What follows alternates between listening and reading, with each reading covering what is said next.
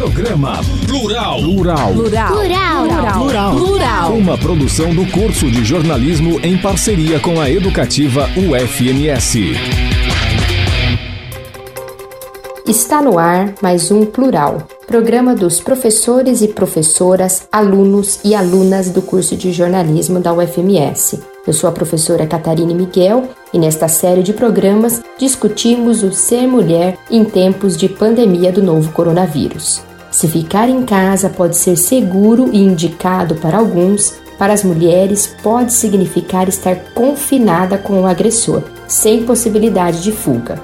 Em São Paulo, por exemplo, onde temos dados, o número de mulheres assassinadas dobrou nos primeiros 15 dias de abril em comparação com o mesmo período do ano passado. Aqui em Mato Grosso do Sul, as denúncias realizadas por canais telefônicos também aumentaram. Para falar sobre esse assunto, o aumento da violência doméstica por conta do isolamento social, a mestranda em comunicação Tatiane Panzieira esteve na Casa da Mulher Brasileira em Campo Grande, respeitando as normas de distanciamento, e é ela quem toca o episódio de hoje. Oi, Catarine. Hoje eu estou aqui na Casa da Mulher Brasileira e eu vou conversar com a Márcia Paulino, que ela é psicóloga e coordenadora do projeto e ações temáticas da CEMU. E vou falar também com a Thay Lost, que hoje ela está como superintendente da Casa da Mulher Brasileira aqui de Campo Grande. Oi, oi, meninas. Olá, olá, tudo bem? Tudo bem? Essa é a Márcia e essa aqui é a Thay. Alô? Vamos que vamos. Essa pandemia aí tá deixando todo mundo preocupado e nós aqui da Casa da Mulher Brasileira estamos atendendo 24 horas. Tudo bom. É isso aí, vocês ouviram. A gente veio aqui conversar sobre uma situação atípica, né, que a Thay já falou aqui pra gente, que é sobre a Covid, que impôs, né, esse distanciamento social como medida de prevenção à proliferação da doença. Mas o que era para ser uma prevenção para algumas mulheres tem se revelado uma realidade cruel, né? Está desnudando alguma, alguns problemas sociais que as meninas aqui da Casa da Mulher Brasileira já conheciam, que é a questão da violência da, contra a mulher, que acontece no ambiente doméstico, onde a convivência divide espaço com preocupações e inseguranças causadas pela pandemia. E com isso acontecem os conflitos. Esses conflitos geralmente são é, marcados por agressões físicas ou abuso sexual, mas também tem o abuso psicológico, a violência moral e a violência patrimonial. Então, é, eu vou conversar aqui, vou começar perguntando para a Márcia. Uh, a gente tem dados do Brasil inteiro, né, que a gente está vendo que os, os índices estão aumentando. Então, eu queria saber como que, que Tá, se você, Márcia, né, Márcia ou Thay, quem pode tra traçar para a gente um panorama dessa situação aqui em Mato Grosso do Sul, né, se, se há indícios de, de que essa violência tem diminuído ou não, né, tem aumentado, ou se o que caiu foi o número de denúncias, mas não o número da violência em si, quem pode falar um pouquinho para a gente? Sim, então, Tatiane, o que nós percebemos aqui na Casa da Mulher Brasileira, com os, os casos que nós atendemos, é, é, que as, as vindas das mulheres diminuíram aqui a casa. Nós temos menos registros, mas nós não acreditamos que a violência tenha diminuído.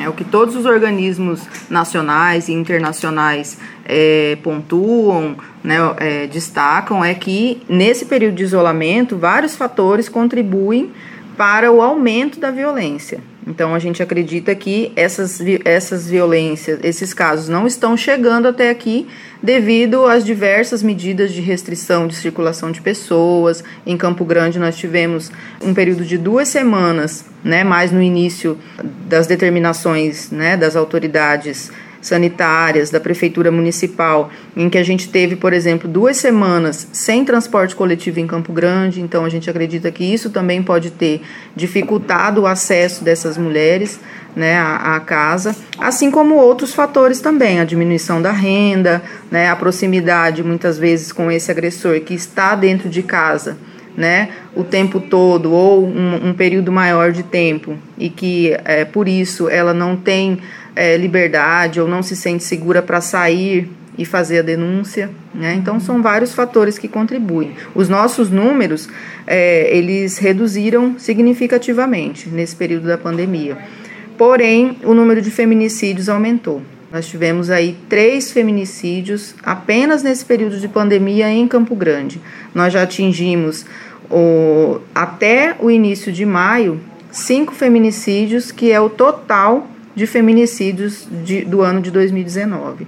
Então, isso mostra para a gente que a violência aumentou sim, mas ela não tem chegado aqui antes de ter né, uma, uma expressão fatal como essa do feminicídio, por exemplo. É, o feminicídio é a última escala né, da violência, não é isso? Sim, como... sim. O feminicídio, ele é o pico né, das várias violências que essa mulher já sofreu ao longo da sua vida. Então, é, e, a gente entende o feminicídio também assim como uma expressão fatal, né, de todas as, as violências de gênero e como uma demonstração de que a mulher é, não é respeitada no seu direito básico de ir e vir, no seu direito de tomada de decisão sobre a sua própria vida. Porque a gente observa que a maioria dos feminicídios acontece justamente quando a mulher resolve romper com o ciclo de violência. Né? E nesse período de pandemia, o que a gente observa é que existem várias dificuldades para que a mulher rompa com esse ciclo de violência. E aí, quando ela resolve fazer isso, todos esses fatores que contribuíram para o aumento da sua vulnerabilidade é, é, o que a gente acredita que, que vai aí desencadear né, o feminicídio. Meninas, a gente também está vendo aí nacionalmente campanhas e algumas ações em redes sociais promovidas por terceiros para incentivar a, as mulheres a denunciarem, para mostrar, porque a gente sabe que existe toda uma rede, né? Tanto uma rede das políticas públicas, que no caso é tá aqui a Casa da Mulher Brasileira, onde a gente está hoje, mas a gente também tem a rede social que essa mulher está inserida. Então são os amigos, a família, parentes, é, amigas próximas. Então essas redes elas ajudam a denunciar, elas elas podem se manifestar. Como como é isso? Como a gente trabalha em rede local é, rede nacional, tem os telefones. Né? Uhum. Aqui a Patrulha Maria da Penha é 153. Uhum. Né? A polícia é o 190. E o que eu digo é o seguinte: a maioria da violência acontece na residência, no privado. E agora com a pandemia, o casal tem oportunidade de ficar mais tempo em casa, junto com os filhos e com os problemas sociais. Uhum. Ele desempregado, ela sem poder ir trabalhar da aula, que as aulas estão suspensas, agora férias, as crianças brincando 24 horas, uhum. né? E tudo isso gera transtorno. E ele fica mais agressivo, potencializa, tá? Ele acha que ela é empregada dele, não é. Vamos abrir o olho. Você não é objeto dele, busque ajuda. A gente pode meter a colher, Thay? Sim, tem que meter a colher. Você não tem culpa de nada. A gente pode ajudar essa amiga, a gente pode denunciar? Qualquer pessoa pode denunciar. A denúncia pode ser anônima. Nos edifícios que são de residenciais, o porteiro é responsável, ele, ele liga no edifício tal, no tal andar, tá, tá tapas aí, daqui a pouco ele joga ela pela sacada. É dever de toda a sociedade denunciar. Você não precisa dar o seu nome. Denuncie. E agora, como que a sociedade tem ajudado? Né? Porque os números dizem aí. A maioria das mulheres de 21 anos a 30, tá? Uhum. Que, que mais procura ajuda. E de 31 a 40 anos. São os índices maiores de mulher. Mais a idosa pede ajuda. A menina menor de idade que tem convivência marital pode buscar ajuda, claro. E a sociedade, como tem ajudado aqui, Campo Grande, a Casa da Mulher Brasileira, nós estamos recebendo muitas doações de cesta básica e de máscaras. Porque uma máscara confeccionada de tecido, ela tem a validade de uso duas horas. Você pode lavar e usar de novo. Então as mulheres adentram aqui, tem álcool gel, tem a, a máscara, tem o atendimento de excelência que é uma escuta qualificada e sigilosa, e vai registrar o boletim de ocorrência. Na onde? Na delegacia aqui dentro. Quando vocês fazem essas ações de entregar, você está me falando que recebem cestas, vocês chegam a entregar pessoalmente e aí vocês constatam casos de violência de repente? Aqui tem um trabalho, né, que é, são, são, os acompanhamentos pós-casa, uhum. que chama CONTE, A gente tem o acompanhamento das mulheres que passaram pela Casa da Mulher Brasileira. Então nós temos isso tudo mapeado e está sendo acompanhado. Tá? Lá naquela localidade que ela mora, já registrou BO, como que está sendo a vida dela, a gente não deixa ela no meio do caminho. E para elas que estão sendo distribuídas a cesta básica que a gente recebe, vai com nome, endereço e assistente social acompanhando. Para ver essa realidade. É, porque que perpassam por mês uma média de 1.200, 1.300 atendimentos mês. Desses atendimentos é filtrado quais são as mais necessitadas socialmente falando. Ora, a gente leva a cesta básica, que a gente recebeu doação de quem? O Tribunal de Justiça já doou. O NUDEM, o Núcleo de Enfrentamento à Violência contra a Mulher, da Defensoria, no, nos doou. Márcia, me ajuda? Conselho Estadual de Arquitetura e Urbanismo. Doou. A primeira-dama do município, Tatiana, doou. Você entendeu? Já vem prontinho o kit. E a equipe de, de central de transporte da Casa da Mulher Brasileira é que vai já naquele endereço que já foi filtrado e daquela necessidade que aquela família precisa, independente ela estar tá convivendo com o agressor ou não, ela vai receber a cesta básica, ela vai receber máscara, ela vai receber algum encaminhamento se ela precisa da rede. Ela de sabe serviço. que ela não está sozinha. Não está só. Tá. Tá? Posso? É, sobre o que você perguntou da rede social e da rede de proteção, Sim. eu acredito que nesse período agora de pandemia, a sociedade tem se envolvido de uma maneira bastante interessante com essa causa, né, do enfrentamento à violência contra a mulher. Então, as redes sociais, elas funcionam como um grande apoio para nós, porque elas também ajudam a divulgar os serviços que estão ativos. É, a gente sabe que vários serviços deixaram de funcionar né, ou reduziram o seu período de atendimento.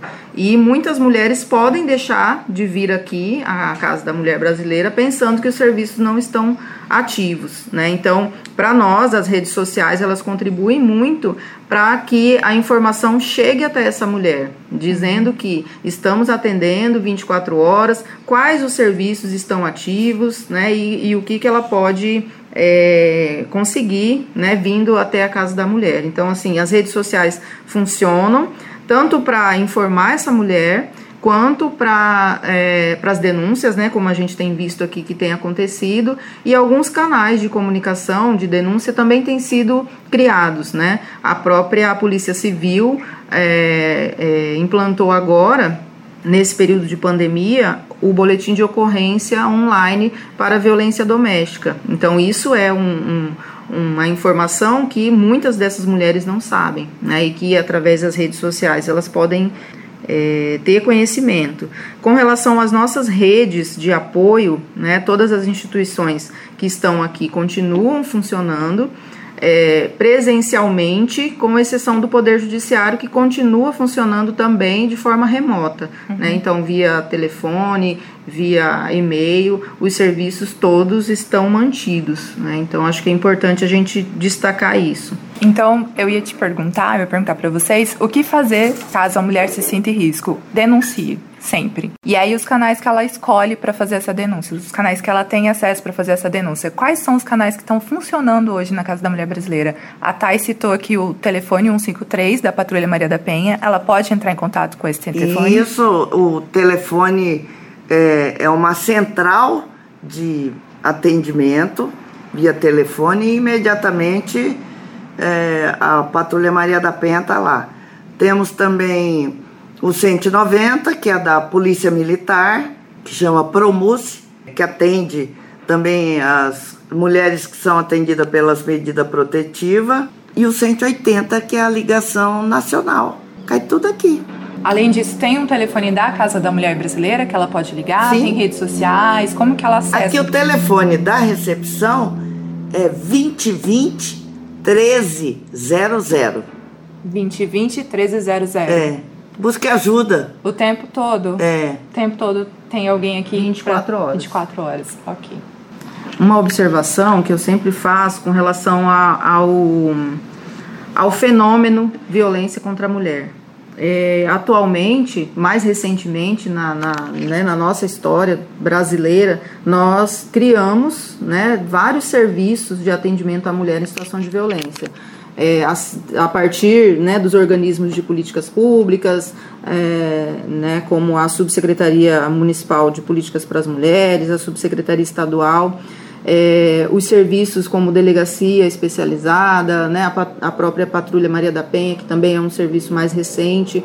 Nós temos uma rede que inclui a segurança pública e ações de prevenção.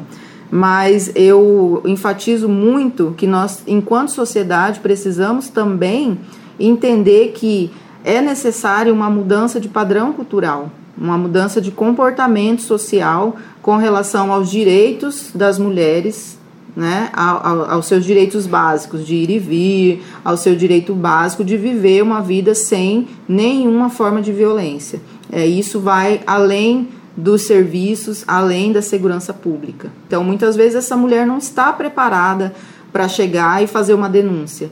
E aí, às vezes, os familiares, os amigos que já apoiaram uma vez ou duas ou três falam: ah, não vou mais ajudar, né? E abandona ou julga a pessoa, né, por estar passando por essa situação. Então, uma primeira orientação que eu sempre deixo é não julgar, né, oferecer apoio sem julgamento. Se ela quiser fazer a denúncia no momento, ela vai ser apoiada, né, vai ser orientada para isso. Mas cada mulher a gente sabe que tem seu tempo, cada mulher tem as, as, suas necessidades, os seus medos, as suas ansiedades. E independente da decisão que ela é, tenha tomado, é importante que nós possamos continuar oferecendo apoio, esse apoio social, esse apoio dos amigos, dos familiares, para que ela não se sinta só. Além dos serviços que existem, né, para que ela não se sinta só, para que ela não se sinta julgada pela família, pelos amigos, no ambiente de trabalho. Isso também ajuda muito.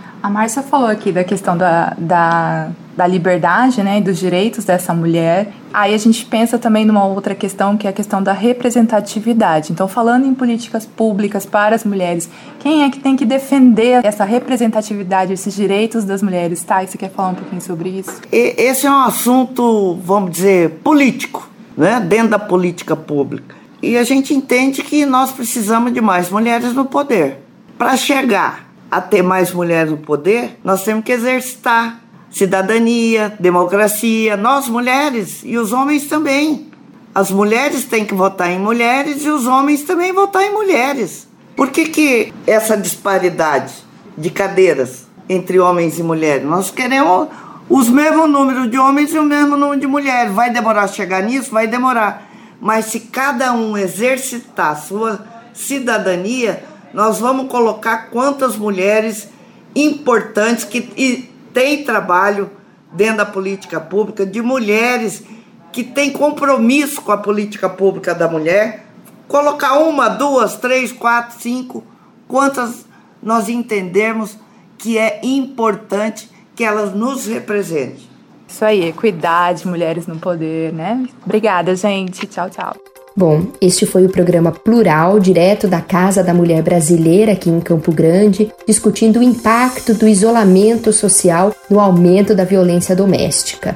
Ninguém discute que o isolamento, o afastamento social é a melhor medida para conter a expansão da Covid-19, mas essas questões precisam ser debatidas. Até o próximo programa.